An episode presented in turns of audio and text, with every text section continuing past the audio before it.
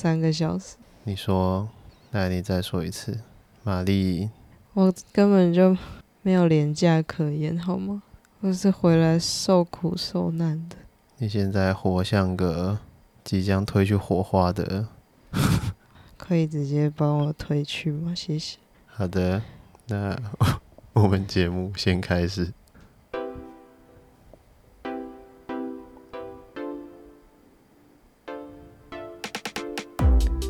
欢迎收听理工虾，带你用理工直男的视角看世界。我是 Kelvin，我是玛丽。啊，今天是二月二十八，哎，我们年假的这个呃最后一天这样子的。然后好，因为玛丽现在超累，她昨天睡不到三个小时。前天，前天。然后我还一直抓她去跑一些活动。因为我不理解，因为我睡很饱，耶。你为什么要这样对我？好啦。今天节目呢，就来聊一下最近哎，有蛮多时事的哈，蛮多大事的。然后时事之后，一样是我们的男女纠察队的部分。我最近也有发现一些哎有趣的这个感情话题可以聊一下。然后最后就是我们来分享今天的电影是呃，我们昨天看的叫做《金鱼妻》，是 Netflix 上面的一部日剧。嗯，那它主要是在讲述六段人妻的不伦恋。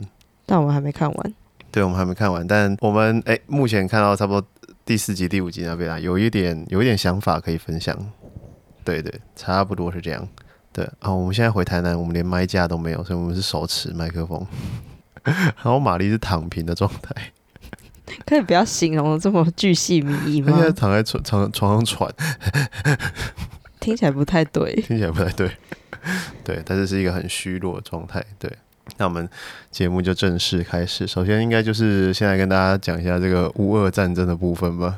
其实很多人一开始就在预测说，普丁应该不会打吧？就是大家就从各个角度在那分析说，呃，战争对他来说应该是没有任何的好处的。可是我觉得，诶，我自己感觉啦，我觉得普丁想要让俄罗斯变成。以前苏联的那个状态，你说让俄罗斯再次伟大吗？也也不能说伟大吧，就是他希望，就是以前苏联的那些分布全部都回归到他掌控之下。我的感觉是这样。他应该是蛮蛮想就是在历史留名的吧。所以我觉得今天打乌克兰这件事的呃好处，应该是对他来讲跟他的。一些伟大的历史定位有关啊，对，跟他的一些基，就是他自己希望达成的目标来讲，他觉得他自己要达成目标比较重要。所以这个故事就告诉我们，就是这种集权国家，呃，他的领导，呃，没有在跟你插小什么，呃，经济啊、股市啊，然后会不会受到外界制裁啊？那么老子就是要打。嗯，对，我觉得他。只在乎他自己，就是对，就是当个疯狗。因为其实俄罗斯反对的声浪也蛮大的。是啊，是啊，就是连国内的人都上街抗议，你就知道，因为毕竟他们也不是哦，像我们这种国家嘛，呃，你要上街，可能哦，就是跟警察报备一下就好了。那他们那边可能就是哦，类似中国或北韩那种环境。那虽然可能相对再开放一点啊，不过你你都去上街，然后有可能也是都会被处理的。是哦，对对对，是哦。那可想而知，就是对啊，你看，一定是没有人希望再有战争的嘛。就是战争不管怎样，都还是一件蛮可怕的事情啊。就你你想不到说为什么会为什么会有人想要仗着一些我们应该是同一个，这这叫民族主义嘛？就是我们应该是同一家人，然后我就要把你打下来，这到底什么意思？就是这这过程中要。失去多少人命？我真的觉得，感不到这些人在想什么。包括说对岸中国也是啊，就是感到不知道在想什么。不过呃，蛮多人就开始在讲说，这个台湾跟这个乌克兰的这个状况蛮相近的啦。呃，有吗？我觉得其实差距应该是挺大的，因为我觉得乌克兰那边的状况比较复杂一点，是因为他们是。跟我们比起来，他们的交通更便利，因为毕竟他们没有隔海峡，他们没有隔，所以他们其实很多人是，比如说爸爸是乌克兰人，妈妈是俄罗斯人，或者是相反这样子，对对对。对对，所以他们其实是也是民族交融啦。对啊，对啊，而且他们其实乌克兰自己内部一定也有分不同的声音，就是有些是亲俄的，那有些是觉得哦，乌克兰就是乌克兰这样子，就跟台湾也有一些喜欢填空的人一样。我我觉得那些会说哦，台湾跟乌克兰定位很相近的，多半应该是站在说哦，比如说我们一样都有一个强大的邻国，然后那个邻国呢，时常时不时要吃我们豆腐，嗯哼，之类的，这种状况确实是蛮像的。不过，我认为在呃经济还有军事情况上，呃，我们两国的定位还是差蛮多的啦。就是我认为说，台湾处境并没有像乌克兰那么的危险这样子，嗯，但是。因为我们现在都是从理性、客观的角度去分析嘛，啊，战前大家一直理性、客观分析说普丁应该不会打、啊，结果他妈就刚下去了，就谁知道这些人会想什么？所以啊，要是对面哪一天啊、突然压起来不爽了，因为国内政局不稳当了，对啊，那就可能突然压起来就打过来了，那那要怎么办？其实、哦我真的是觉得，干他妈有些人在那边讲什么呃关心时事啊，然后什么呃你可以去捐款啊，然后什么你可以你可以发罗一些新闻啊什么的，干我觉得那个时候我我讲一个比较政治不正确，我觉得都没干赢的，就是你你真的你真的应该能做的准备是，请国防部好好教那些阿兵哥他妈怎么打仗，好不好？我觉得台湾的台湾的士兵你他妈再给我教一次刺枪术，我真的会生气耶！堪忧，你他妈再给我教一次刺枪术试试看，我我我真的会超不爽。我跟刺你讲，我枪术感觉是清朝时候，我我我在用暑假要是再进去 再进去军营里面，我他妈再学刺枪术，我真的会拿起来刺班长，我真的中风哎、到到底教这个东西要干嘛、他妈，那你上面将军是共谍吧？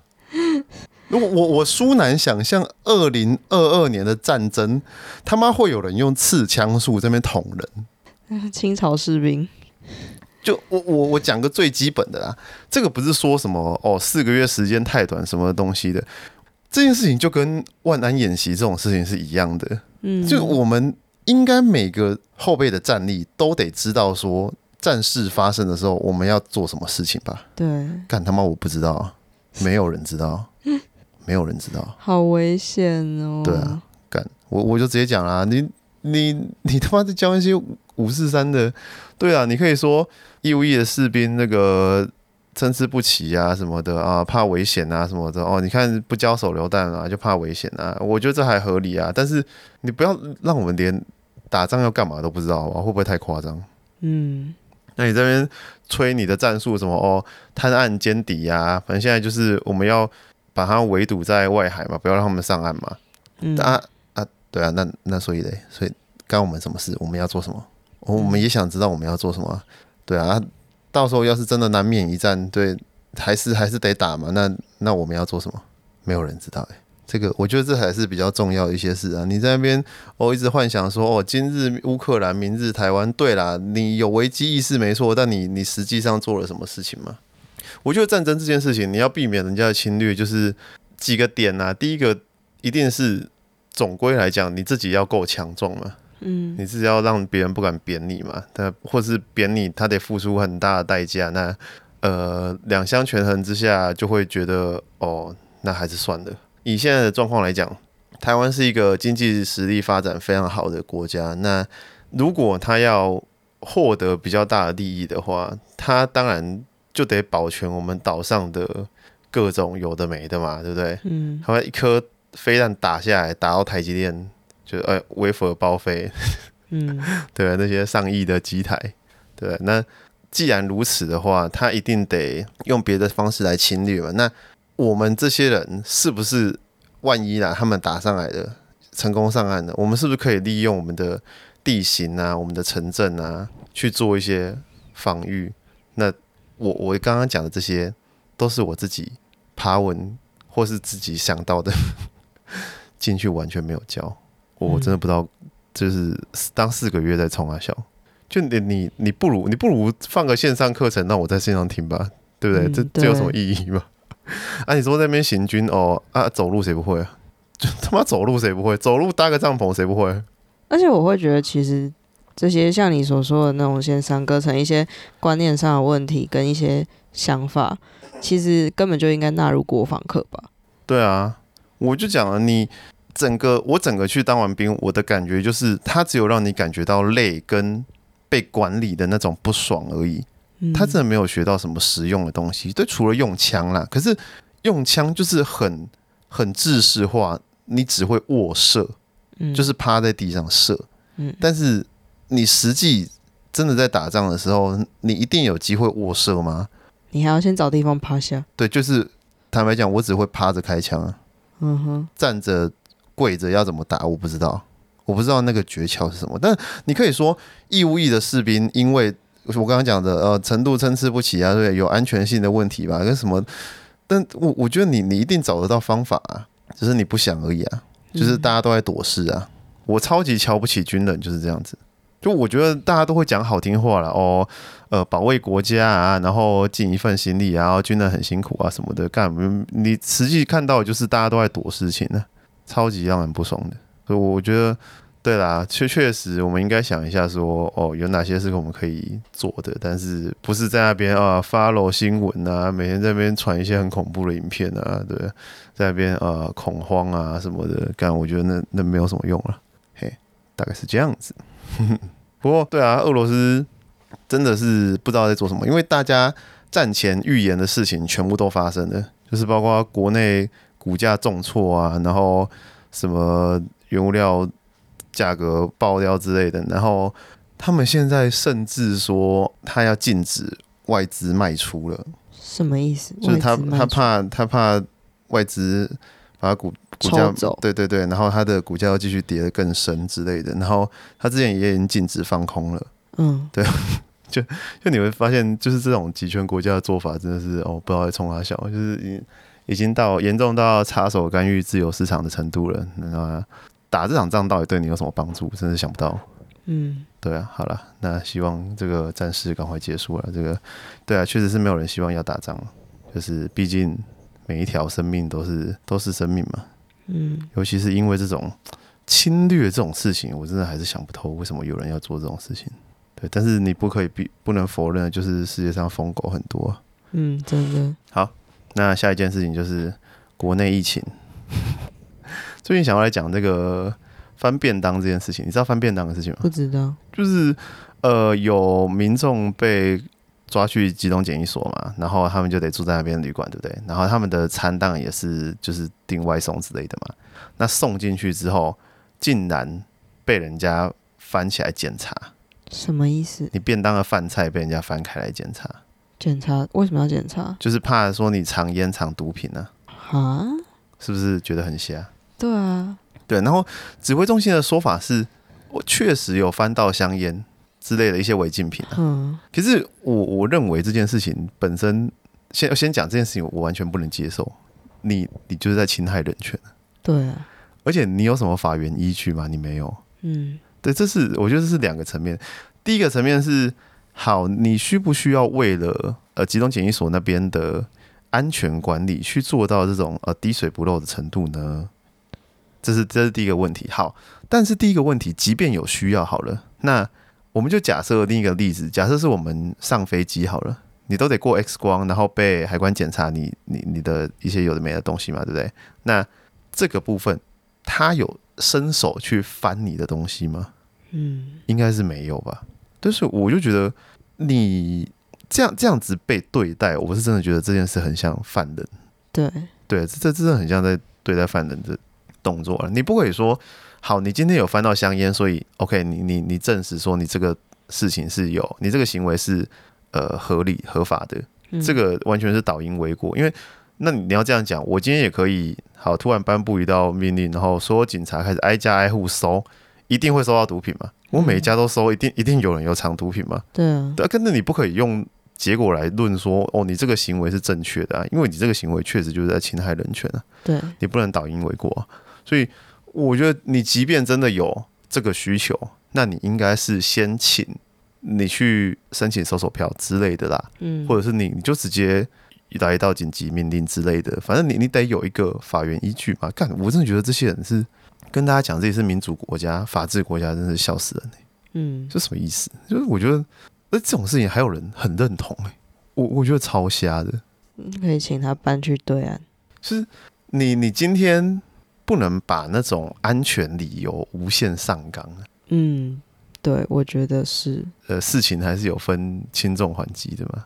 对啊，你你就算今天好了，他真的他真的偷假商香烟在里面，我觉得你应该是事后再去处理这件事情，嗯，而不是说你你为了预防，然后你就做到这么极端的状况。而且讲真的，干为什么被抓进去不能抽烟啊？我不懂哎、抽烟其实不能抽烟，其实算是剥夺人权的一部分吧。我自己，我跟你讲，我自己是超级讨厌抽烟的人。我觉得抽烟的人都是他妈自私仔。可是我真的不懂 为为什为什么凭什么被抓到集中嫌疑所不能抽烟？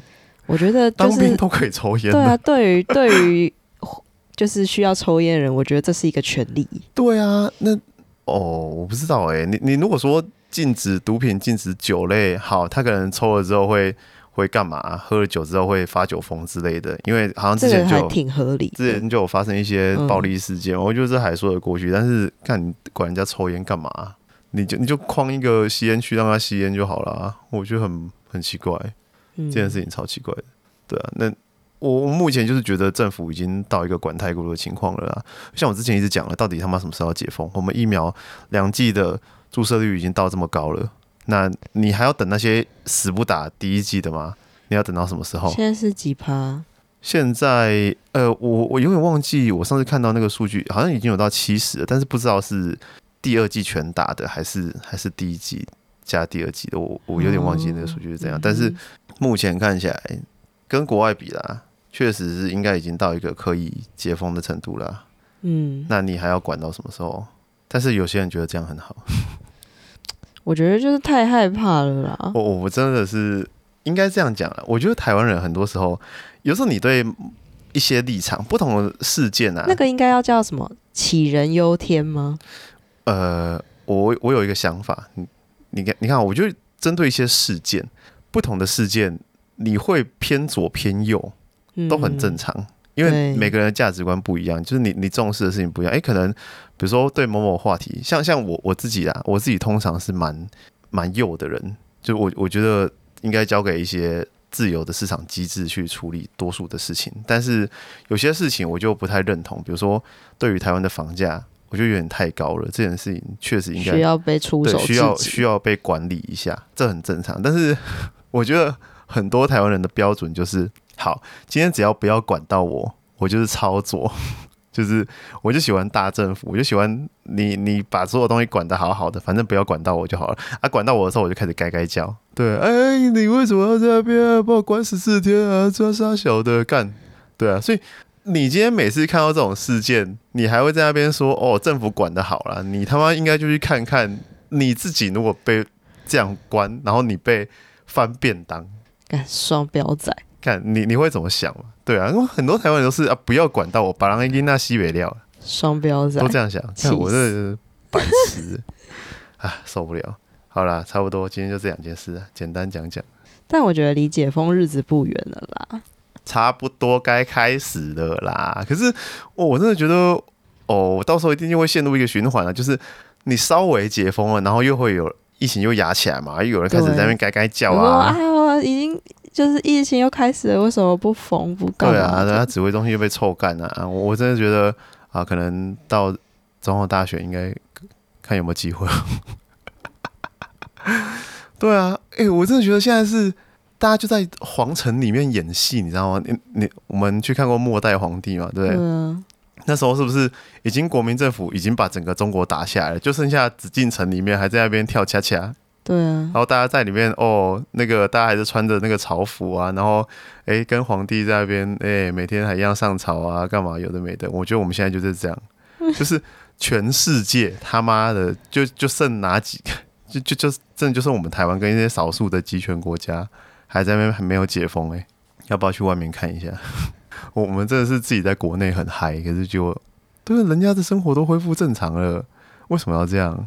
嗯，好了，OK 啦，希望这个末代皇帝不要再演下去了。好，那今天的男女纠察队的男女话题是问题：小资族女友想买十几万的 LV 包，那哇哦，他说：“先承认我只是三十五岁，年收八十万的 IT，A.K.A. 露露。二十九岁的女友也是月薪四万的银行柜员，至今两人存款都有百万。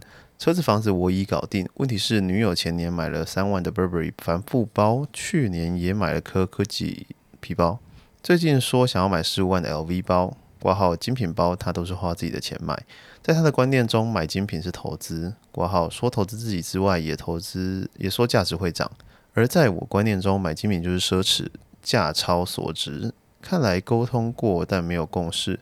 对于我期望不久的将来要成家养小孩来看，这会是其中一个很难跨过的坎。还有什么方式可以解决的吗？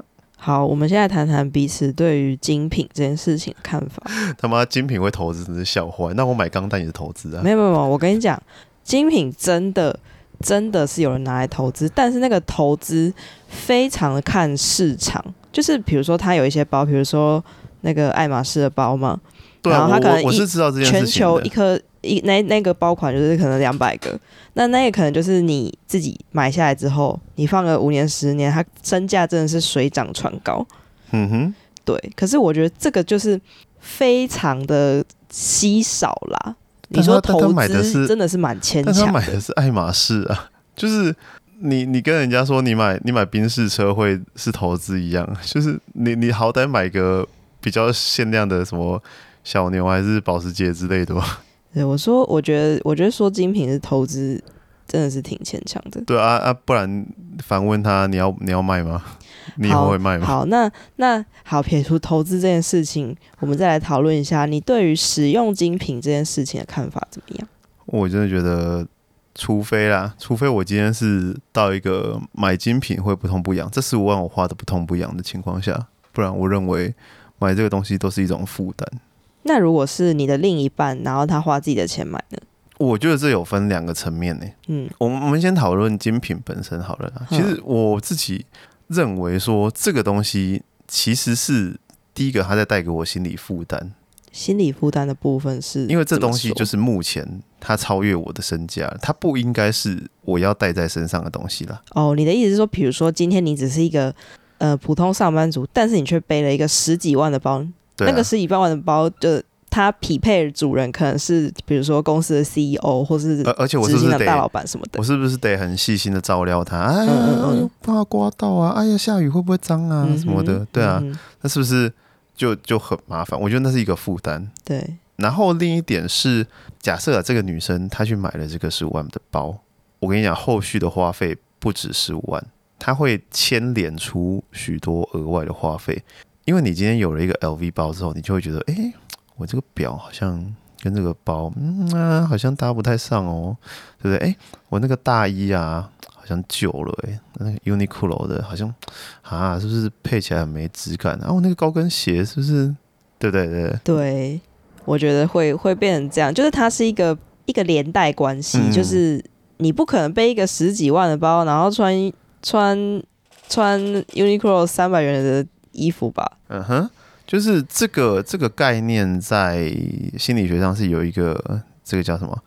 狄德罗效应，嗯，就是有一个叫狄德罗的人，然后因为别人送给他一件睡袍之类的吧，然后他就为了那个东西，然后一路换换换换换，最后连整个家都换了，嗯哼，对，但是这是比较夸张的情况，不过这种高单价物品的联动效应是一定会发生的。嗯，当你今天换了一个好的行头之后，你就会希望你其他的东西配得上这个东西。嗯，对，它一定会牵连出很多的额外消费。嗯，所以这是蛮常在消费的时候要注意的一个点好，我们刚刚结论是这东西确实是个奢侈品，而且它可能不止十五万的消费嘛。到底花他自己的钱，到底是在一段关系中我们要怎么看待它？我自己会觉得，如果今天你们两个是。决定要共组一个家庭的话，这件事情的确是会需要拿出来讨论。更何况是你们的收入也不是说非常非常的高。没错，没错。我觉得你讲到一个重点，就是如果你们是对未来有一个共识的话，你们确实得聊聊这个钱要怎么用啊。嗯，因为目前的状况是这样子啊，有些人就会讲说。呃，像这篇文啊，我看了一些回文，我就觉得很好笑。他们就说，嗯，爱情啊，就是要一加一大于二啊，啊，他跟着你这个人，还不能买自己喜欢的东西，他跟你这个人干嘛？没有没有没有，我觉得这件事情，我其实已经，你刚刚在讲的时候，我就已经想了大概一两个，就是他们未来共组生活的剧本。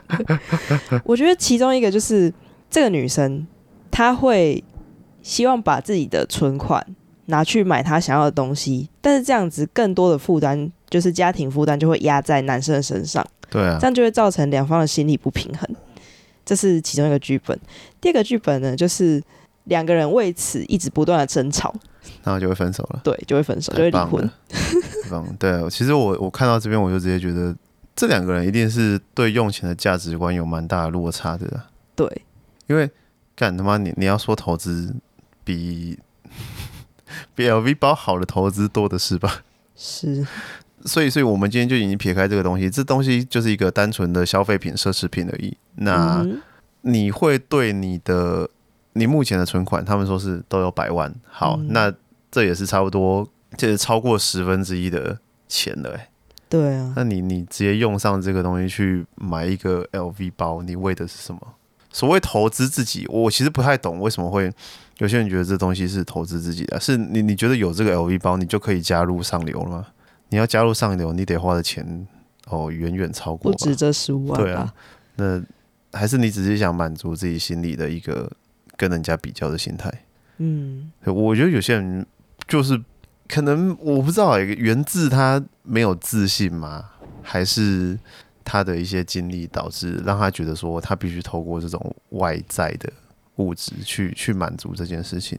我其实最近一直想要这件事情，因为我有认识的人，就是他在我认识他的时候，认识他的初期，他其实是一个我看来非常节俭的人，嗯哼，但是他最近就，嗯、就是我关注他的动态，就开始发现，诶，他很常在买精品，买口红，买手表，买包包，买什么化妆品，有的没的，然后就一定会发现实动态嘛，然后 tag 那个品牌这样子，然后我就我对这件事情非常的百思不得其解，就是一个人是怎么从非常的节俭变成这个样子。嗯哼，但是我觉得这跟你身边的人有非常大的关系。就是如果你身边的朋友都会买精品，那你就会开始有一种，哈，我如果没有办法跟他们一样的话，那我是不是没有办法跟他们继续当朋友？很多人都会出社会突然被影响，会突然被鬼干到，就真是的 突然觉得啊，哎、你男朋友出门都跟你 A A 制哦，哈，那你还要嫁给他哦，会，我真的觉得会这样子。真的是好。假设你的朋友圈大家都有 L V 包好了，其实钱对人的定义就是，我们之前有看过一本书叫《致富心态》嘛，它里面是不是说嗯它能带来的最大的意义就是给你自由，对，你可以在想做的时间做想做的事情，你不用受到啊房租啊、工作地点啊啥小有的没的、去有一餐没一餐这种这种担忧嘛。那所以钱就是可以作为这个后盾。那你拿钱去变成跑车啊、豪宅啊、呃 LV 包啊，那它就失去了这个作用了嘛。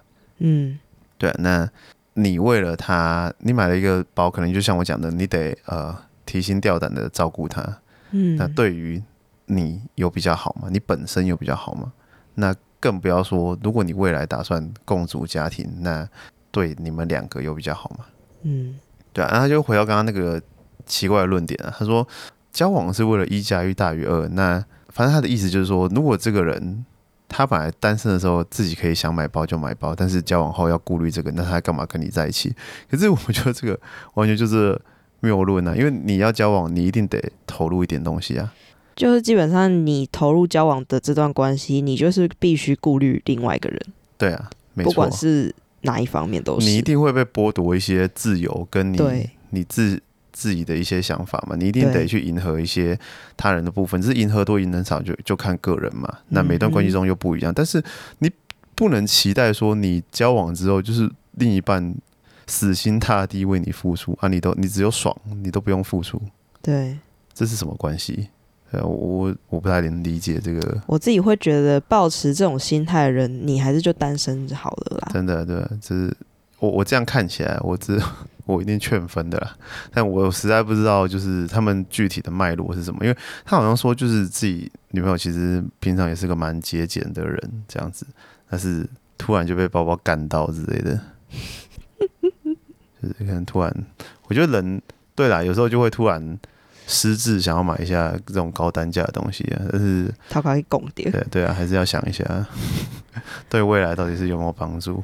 而且我其实真的讲，看我觉得那种什么名牌啊、精品啊、化妆品啊啥小的，那个真的都是社会形塑出来的一种一种价值观呢、嗯，是，可是我我我我并没有觉得这件事情不好。可是我觉得，如果今天你是投要投入一段关系中，那这么高单价的消费，的确是需要跟另外一半沟通。但反之，如果你是单身贵族，那你想买就想买啊，当然，对啊，就是花钱让自己得到快乐是是一件蛮很好的事情啊。对，大概就这样子。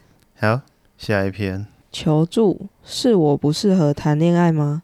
前情提要：我比男友大两岁，两个人都是学生，目前交往一年多。交往以来一直都是车程一小时的远距离状态，每天都会视讯一小时。最近开始为了见面次数争吵，我算是比较忙，很多事想做的人，等一下，等一下，我要先说，车程一小时算远距离哦。远个屁。男友的生活则是比较单纯，我认为一个月见面两次就可以了，但男友认为只要没事就要见面，因此我在周末安排活动时，男友就会有很大的反弹。我也有提出补救方案，我用平日没课的时候一天来回去找男友，但他也不同意。我在想，光是交往的时候就这样了，假如未来步入婚姻，甚至生小孩，我是不是任何花时间的兴趣嗜好都不能有？想到这里就觉得很害怕。但如果你问我究竟是什么时候才愿意全心全意投入家庭，我也没有答案。究竟是男友太没有生活重心，还是我根本就不适合进入一段感感情？想了又想，还是不知道要怎么办才好，不想分手啊！跪求板上各位大大的建议。妹妹啊，你赶快长大好不好？是地震吗？地震哪有？还是你刚刚在抖脚？抖脚吧。干 害我以为是地震，吓死我。可是我觉得不是女生的错欸诶、对啊，本来就不是女生的错啊。你们两个都还是学生，然后你们就有这种哦事情不一样多，然后一个人比较闲，一个人比较忙的这种状况。干，你们你你会比你男友先出社会嘛？你会发现这件事情更严重。对，而且是两年的差距哎、对、啊，这个一定会分手，你 一定会分手，百分之百。我们已经帮你看见未来了。这一定会分手。我舒然想象，这是 how to 不分手哎、对，这个哎、不很奇怪、是这男的在冲啥小？就是你好了，你你真的很想见人家啊，你真的生活无所事事，然后啊，人家说他没没课的时候，一天来回去找他啊，他也不要，是怎样？现在是怎样？对啊，现在你想，你到底想怎样？对你到底想怎样？可是我觉得这种事情也是很看人的一些生活模式啦，因为也是有相反的状态，就是女生很黏，但是男生就是很希望有自己的私人哦蛮多的啊生活。那我就会觉得说，诶、如果这件事情发生在我身上的话，我会希望在交往前就了解对方的一些对生活形态的的习惯。对，你们要不会在在一起之后有这方面的争执，会比较少。价值观比较近一点的。对因为有些人就是喜欢无所事事，然后就跟对方黏在一起，每天这样。因为你看，像我无所事事，我也随便，我也不会就是说我一定要黏着你，或是怎样。对啊，那像这次回来，比如说你不是要忙吗？玛丽这次回来很忙嘛，那她要忙的是，跟我就在家打电动啊。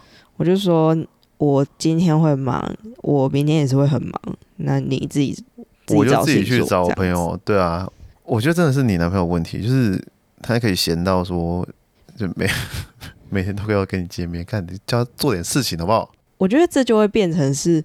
假设他们今天分手，那个男生就会完完全全失去生活重心。对啊，哎、我觉得这是很可怜的一件事情，因为你很多时候在学生时期交往，然后通常可能不会有太多外在的诱惑了。那学生时期两个人的状态应该也相对稳定，所以很容易就是交往很长一段时间，可能就是两三年起跳的那种。那这种时候，你你突然出社会之后又分手，那有一个问题就是你会忘记说你怎么跟异性相处的，然后你的生活要怎么过，你突然不会当人了。对，所以我觉得其实，在交往的关系之下，保有自己的生活、自己的私人生活是非常重要一件事情。嗯哼，嗯对啊。那他最后问的说，究竟是男友生活太没重心，还是我根本就不适合进入一段感情？他可能是在怀疑说，是不是感情的状态就是两个人应该要很常年在一起这种状态？我跟你说，真的不是，好不好？应该这样讲，我反而是觉得你男朋友不知道在想什么，因为他要是够爱你的话，虽然我觉得这讲这话很像情勒，但是我觉得事实就是这样。如果他够爱你，他应该就要能包容你，你有自己的生活要忙，对啊，这想法要反过来吧。对啊，不是你的问题啊。嘿，好，就这样子。再来是讨论，都不主动告知自己有对象。前情提要：最近鼓起勇气想像想认识很久的异性要到 IG，回家查看了，发现贴文都没有其他异性，包括情人节贴文也看不出来有明显的对象，想说应该是单身，所以后来就再鼓起勇气跟他主动当面聊天，聊到他同事也来说，那就不打扰你们了。可是这几天发现他跟别人单独出去玩，明显看起来应该是个男的，但是都没有露脸，应该是男朋友，但不确定。擦 D，这种情况已经遇到两三次了，大概就是 IG 看不出来有男友，然后聊着聊着聊着，聊到后面我直接问才跟我承认，当然也有遇到否认的。所以想请问广大乡民们，如果你有对象，有陌生人跟你搭讪要交社交软体，然后你的社交软体看不出来有任何要交往的样子，for example like、合照啦、放散文啊，你会在什么时候告诉他你有对象？一，在要社交软体的当下；二，聊天开头；三，等对方问。因为小弟已经遇到两三次了，在想是不是自己的问题，需要各位指点一下迷津，要用什么心态去应对这种情况？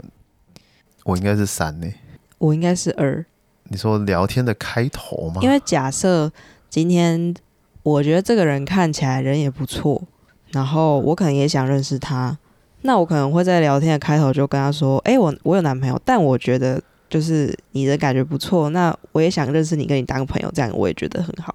哦，因为我自己觉得突然没事跟人家讲自己有男朋友是什么意思？对啊，什么意思？你是就会已经预设别人对对你有意思，就是就我我就会觉得哈，就是人家会不会觉得你呃少臭美了，好不好？对啊，人家好，我根本对你没意思、欸。对啊，就你你跟人家讲哦，好哦，谢谢，我没有想知道、哦。其实只是想要你的 like，然后跟你推销产品。对对对，我我觉得干 莫名其妙，我我觉我想应该多数人都会这样想，就是你没事，你只要没讲到这件事情，我我不会特意跟你说我有男朋友女朋友。可是可是我自己会觉得说，如果我在等到就是我自己跟你确认这件事情的时候，我会超堵然的欸、可是你你你你自己心态要调整吧。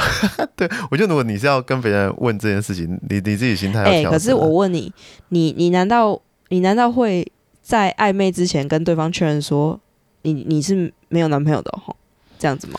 很怪吧？可是没有没有没有，因为这个这个关系一定是渐进式，就是你从朋友然后慢慢进入到暧昧关系。没有，对对对对，可是你你讲到重点了，你进到暧昧关系嘛？如果你要进到暧昧关系，那这个时候就得提这件事，就会提这件事的嘛。或者是你观察对方，如果他接受你的暧昧，那他又有男朋友，那就是他的问题。可是，一可是这般来说，样子还是会很堵然呐、就是你接受我的暧昧，但是你有男朋友，那你为什么不跟我讲？哦、应该这样讲啊。其实，如果是我的话，我应该有一个折中的选项，我会选二点五，就是开始聊天之后，只要有机会聊到说，比如说我要出去，哦，然后可我可能就会被问说，哎，跟谁出去啊之类的，啊这种问题，我就会直接讲说，我跟女朋友出去。嗯哼，如果是我的话，或者说可能大家会知道我有录 podcast，那那我就会说，哦，我是跟我女朋友录的，这样，嗯哼，这是一个时机可以讲。哦，就是你顺带一提对，你会有一些顺带一提的这种机会，那不，哦这还不错直接讲这还不错他妈太奇怪了吧？就开头就说干，我有女朋友哦，现在怎样？我觉得要叫软体的时候讲还是挺尴尬的。对对对，IG 啊，不是不是交友软哦，体，对对啊，就就是通讯对人家社跟他妈跟。你要个赖而已，搞不好只是要问你工作上的事情，那你他妈的直接跟人家说哦，我有女朋友是怎样？什么意思？是啊，是蛮怪的。对啊，就我反而觉得这样很失礼耶，而且而且就是真的有一种往脸上贴金的感觉哦，我超讨厌这样的。对啊，所以看着自己要调试啊，你你就用一些容易问出来的问题吧。像我刚刚讲的那种啊，你你跟谁去干嘛？哦，我一般来讲觉得，如果有遇到这种问题啦，比如说你一定会想邀约人家啊，周末去哪里啊，等等啊，你就会聊到他的行程，那对方应该就会顺着话讲出他有另一半的这种事情。嗯嘿呀、那我觉得在 IG 上面不放交往照片蛮正常的，蛮多人都这样子的。嗯，因为你也是，对，因为我所以才会说蛮正常。对啊，怎样很不正常吗？没有啊，我蛮多我不讲话。蛮多人都这样子的吧？对啊，然后我就觉得干哦，我们拍照自己看就好了，我又不是特别好看。不是啊，我们拍照不是都拍这些难看的吗？因为两个人都不会拍照啊，对啊，他妈的拍那么好丑，拍哦。那么丑要刺谁眼睛？真的是哈，受不了。好了，那今天男女话题就到这边，马上进入今天的影视分享。我们来聊聊这个金鱼期的部分了。我一开始看到这个，觉得哦，干这一定要看的吧？就是第一个是 Netflix 上面超少日剧的，嗯，我真不知道是真的不要再给我看韩剧了哦，烦死了。韩剧已经看不下去了。你你知道最近不是又有一部什么僵尸校园之类的？我就想说，你他妈拍僵尸拍够了没？我跟你说，超难看。你你有看、啊？我我觉得之前去朋友家聚会，然后他们就说：“哎，要看什么？”啊，Netflix 打开看，然后第一部就是《僵尸校园》，然后我们就点进去开始看。韩国人到底是要不要放过僵尸啊？韩国人超爱看僵尸，你们抓了这么多僵尸，是有符合人道原则的吗？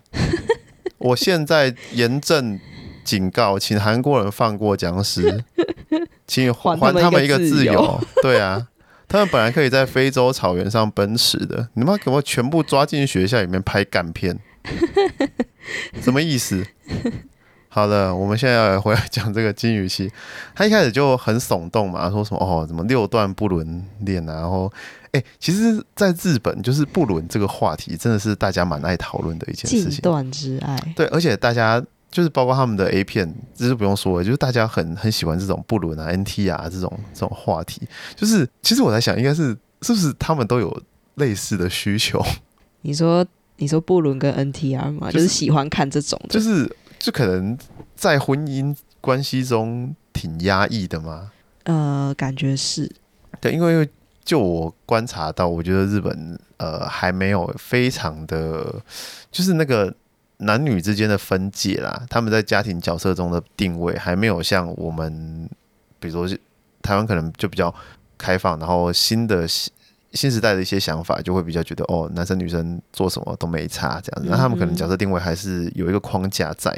嗯，那女生要在家相夫教子的情况下，然后假设又遇到丈夫有一些问题，那不伦的这个想法，诶，蛮容易就产生的这样子。对，对，那呃，我们自己看到这个剧中，它就有六段关系嘛，那六段各自都有一些不同的原因，比如说，呃，丈夫是会家暴啊，或是诶、控制狂啊，然后丈丈夫跟不跟她做爱啊，然后丈夫有 NTR 的癖好。嗯，之类的很多啦。那先讲一下这部片，我虽然还没看完，但它整个给我看起来的感觉就是非常的诡异。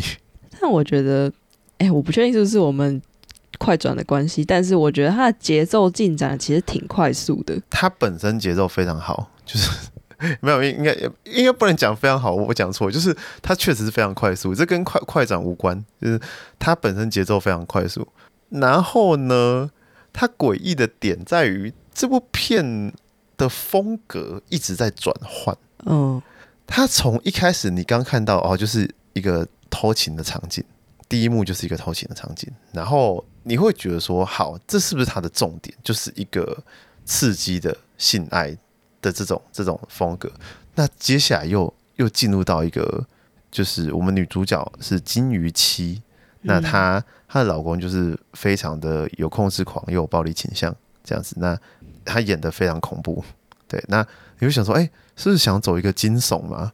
所以嗯接下来又有一个惊悚的部分插进来了。然后在金鱼期开始出轨之后，又有那种恋爱啊、温暖的那种浪漫元素加进来了。嗯，然后接下来时不时就穿插一些，里面有个角色是那个命理风水老师。干我是觉得这角色诡异到一个不行。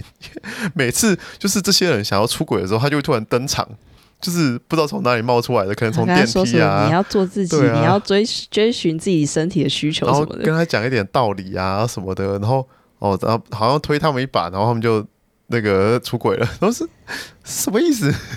就你你会不会你会不会太方便了一点？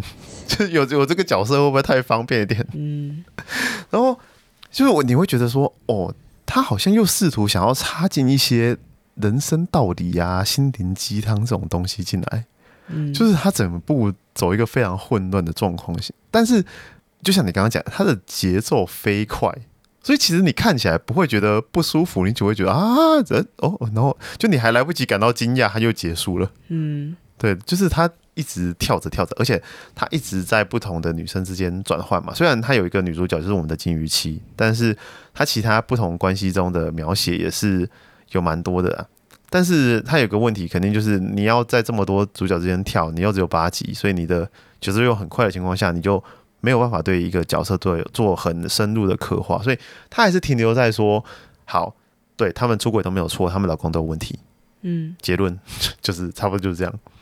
可是我觉得他其实主要探讨不是出轨这件事，是日本社会的男女关系。嗯，因为他们每一段关系里面都有不同的原因使他们出轨嘛。然后就会变成，呃，日本女性她不敢去讲这件事情，嗯因为他们或许，呃，经济来源就是她的老公，或者嗯是，呃，她必须仰赖她老公什么之类的，所以变成她必须要去强迫自己接受婚姻这件事情，但是他又很想要从这个枷锁之中解脱。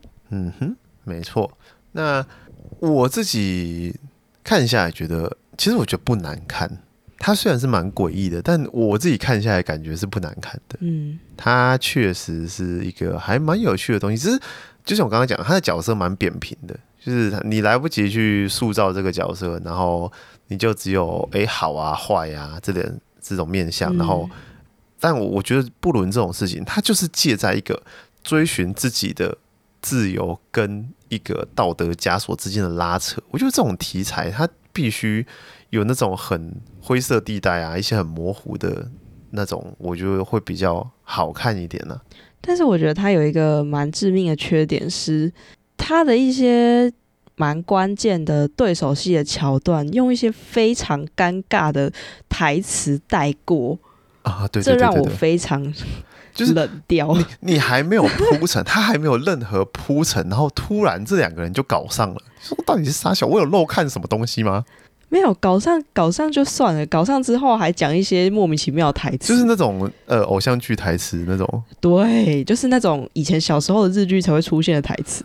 就你想说哦，嗯哦，原来不是现在，已经原来现在二零二二年喽，不止台剧会写琼瑶台词了吗？对，就是 非常的傻眼。然后我觉得它都可以归类到缺乏铺陈这一块啦，就是很多关系的进展呐、然后你你就会觉得哈，就像我刚刚讲，你是不是有漏看什么？我觉得他有些地方废话太多，其实情绪铺陈太少。就就有它的节奏真的是挺诡异的，然后像我刚刚讲，他的风格不断的变换，但是不知道为什么，就我看完还是嗯没有觉得很难看，就是我还是挺喜欢的啦。就是觉得哎、还蛮酷的，为什么会这样？他可能是真的是把我心心境就是在不同的情绪之间拉扯，我觉得哦这个呃我我没有时间感受到他的难看，然后他他就这样过去了。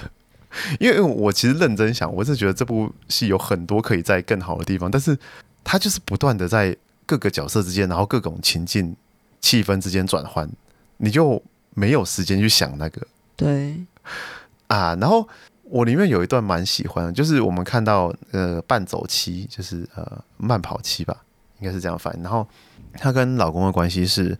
本来她是一个马拉松选手，然后她带着她老公慢跑，本来她都是跑在前面，把她老公远远的抛在后面。然后现在我们看到的时候，他远远的跑在后面，对，他有就是她老公完全追不上她了，对。然后可是我们看到的时候，已经是剩下她老公一个人在跑了，然后她老公一个人扛下了可能房子啊、家里的生活开销等等的这种东西，然后他老婆一个人就是变成哦，整天买醉啊，然后在家当团友烂泥这样子。然后我觉得这段关系里面有趣的地方就是，呃，他讲到了两个人在一起的时候，你的那个两个人的跑速啦，他就是用慢跑的比喻，我觉得超好的，就是真的不可以差太多。当一个人被远远抛下的时候，你就会觉得啊，为什么我不想再动了？就是我觉得要彼此时时关心，停下来等待对方。对，因为那个关系里面变成说，呃，可能她老公觉得，哦，他的妻子需要这栋公寓，他就买。那他觉得他是为他妻子好，你应该不要再工作了，你专心在家里当主妇就好了。他就请他妻子辞掉工作，他们缺乏一个沟通的机会。就你什么都帮对方做好了，那对方就会他在这段关系中，他感受不到自己他的价值。我觉得这是整部看下来我最有 feel 的一段。嗯，对。另外，我就觉得 NTR 那段蛮好笑的。那段真的是我看的，真是尴尬到手指都折起来。就是我们一直在那边讲说啊，什么意思？什么意思？真的是什么意思啊？啊，非常的诡异。然后好啦，那。我我我其实还是应该还是会继续看下去的，就是这真的是一部有趣的剧，但是你要说呃它好看还是难看，真的是有点难以评价这样子啊。嗯，对啊，看完我可能会在粉钻上面再写个心得这样子跟大家分享。那还有什么要补充的吗？没。好。